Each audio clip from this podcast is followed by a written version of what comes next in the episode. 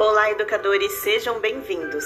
Provavelmente vocês já ouviram falar sobre a importância de realizarmos a autorregulação de nossas emoções.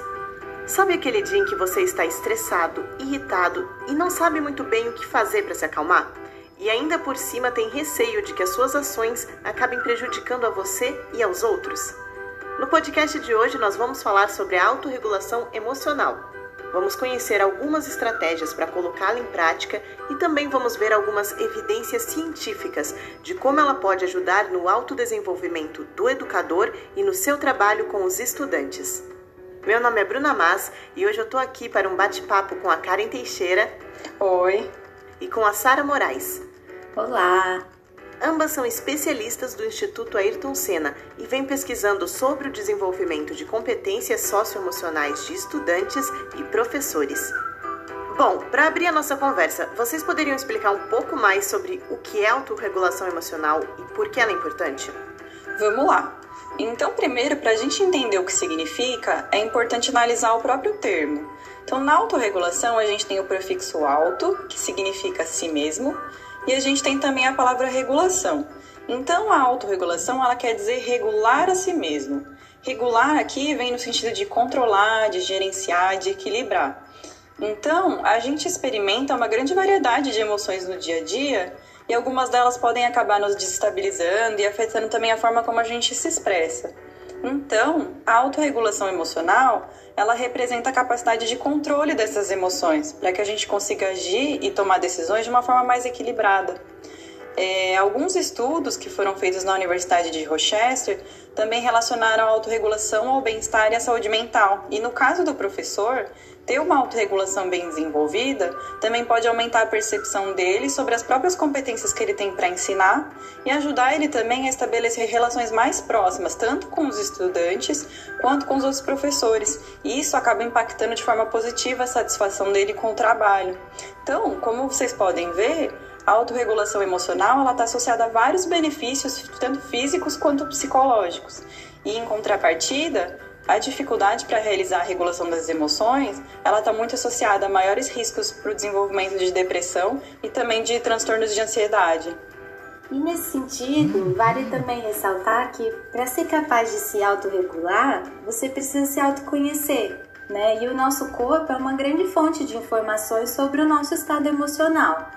Então ele nos dá várias dicas do que estamos sentindo e também é uma ferramenta para a gente retornar um estado da mente com mais espaço, digamos assim, para lidar com as situações.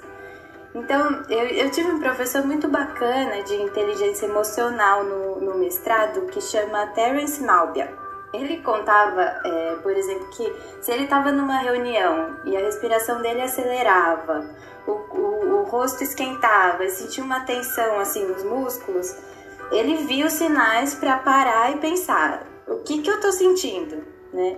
E esse se perceber é o desenvolvimento do autoconhecimento, procurar o que, que esses sinais querem dizer. Então, a partir daí, a gente pode dar um segundo passo, que é, tá, eu já reconheci quais são as emoções que eu estou experimentando agora. E agora, né? O que, que eu posso fazer? Que estratégias que eu posso usar para lidar melhor com essas sensações? E isso é autorregulação. É, existem diversos tipos de estratégias e cada pessoa é diferente, pode entender a, a, a estratégia que funciona melhor para si mesmo, né? Tanto para ter é, como uma rotina, quanto para fazer uso em situações desafiadoras. Então, no caso desse professor, ele saía da reunião para tomar uma água, por exemplo, né? Ou seja, ele fazia algo para o foco dele mudar. Tem gente que faz uma caminhada. E, e é interessante perceber é, nas estratégias essa conexão com o momento presente. E uma das práticas que tem sido é, muito estudadas, né, com impacto tanto no autoconhecimento quanto na autorregulação emocional, é o mindfulness. Interessante. Hoje em dia se fala muito no termo mindfulness. Vocês poderiam nos explicar o que é o mindfulness? O mindfulness ou atenção plena, né, que é o termo que é utilizado em português, é um tipo de meditação, é um conjunto de práticas que envolvem a capacidade de prestar atenção ao momento presente sem julgamentos. É, então, é, essas práticas têm o intuito de dirigir a nossa atenção para a sensação da experiência e não para ficar avaliando, né, como a nossa cabeça normalmente faz. É destinar um momento é, para observar e sentir, por exemplo, o ar entrando e saindo dos seus pulmões, para perceber seus pensamentos e como você está se sentindo naquele momento, né? Mas com gentileza com você mesmo, sem julgar como bom ou ruim ou mesmo caminhar, né, buscando sentir o contato dos pés com o chão. E Karen, você pode nos contar um pouco mais sobre pesquisas científicas a respeito do mindfulness? Claro.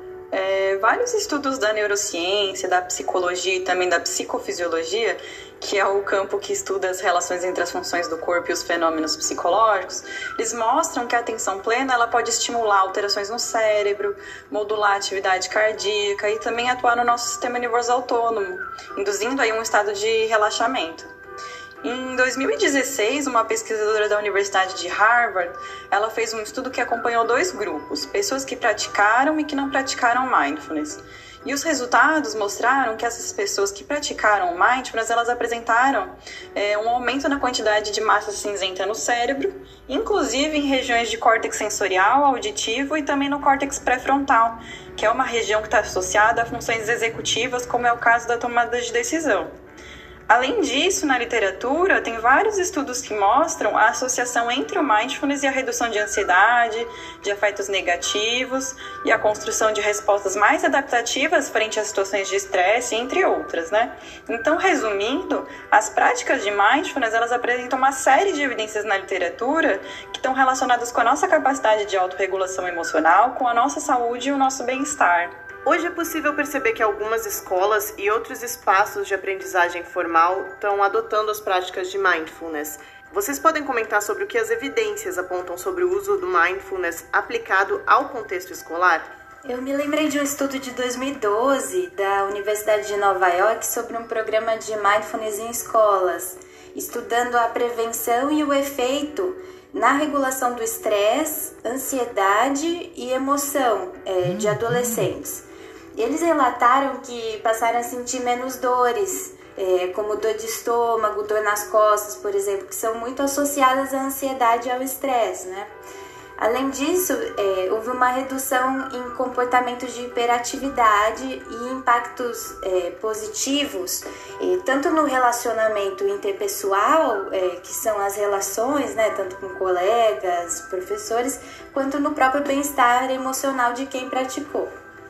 Complementando o que a Sara trouxe também, é, um estudo brasileiro de 2018 fez uma revisão de literatura sobre intervenções com uso de mindfulness nos contextos escolares. Então, os autores eles identificaram que a atenção plena contribui tanto para o desenvolvimento de competências cognitivas quanto de competências socioemocionais, como é o exemplo da tolerância ao estresse, tolerância à frustração e também da autoconfiança. É, esses estudos trouxeram evidências de que as escolas que fazem uso de práticas de atenção plena, elas mostraram um ambiente mais pacífico e com melhores resultados de aprendizagem. E além disso, os estudantes desenvolveram mais a atenção seletiva, que é a capacidade de fazer, de selecionar informações mais importantes no ambiente para prestar atenção, que é algo que é fundamental para o processo de aprendizagem. E os estudantes também conseguiram regular melhor as suas emoções, e isso ajudou eles a se sentirem mais relaxados, mais felizes e também a se aceitarem mais. E para a gente fechar com chave de ouro, vocês poderiam deixar algumas dicas para os educadores que querem desenvolver estratégias de autorregulação emocional, tanto para a vida pessoal quanto profissional?